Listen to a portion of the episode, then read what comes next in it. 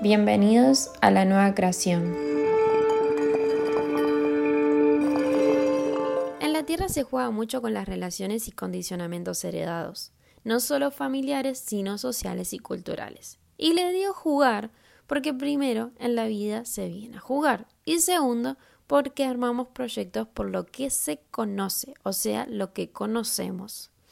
De esta manera se ingresa en vínculos o proyectos sin primero observar la historia, o sea, nuestra historia, para terminar repitiendo el mismo modelo que ya conocimos, o sea, el de nuestros tutores y ancestros. El tema no está en repetir, sino vivir sin cuestionarte si eso es la relación o proyecto que realmente necesita tu alma. Acá ya sabemos, para conocer nuestra alma primero hay que reconocerse, y esto implica dejar de mirar el exterior y autoobservarse para sanar. Y sí, es un trabajo interno que lleva tiempo, pero es el tiempo que te lleva al camino que vos necesitas para conocer tu esencia y observe si lo que estás llevando a cabo es lo que realmente deseas.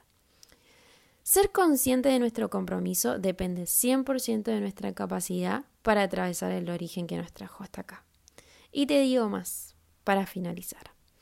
Para llevar un proyecto hacia un compromiso, primero observemos desde dónde nace nuestro nivel de compromiso, para luego avanzar hacia lo que realmente deseamos crear.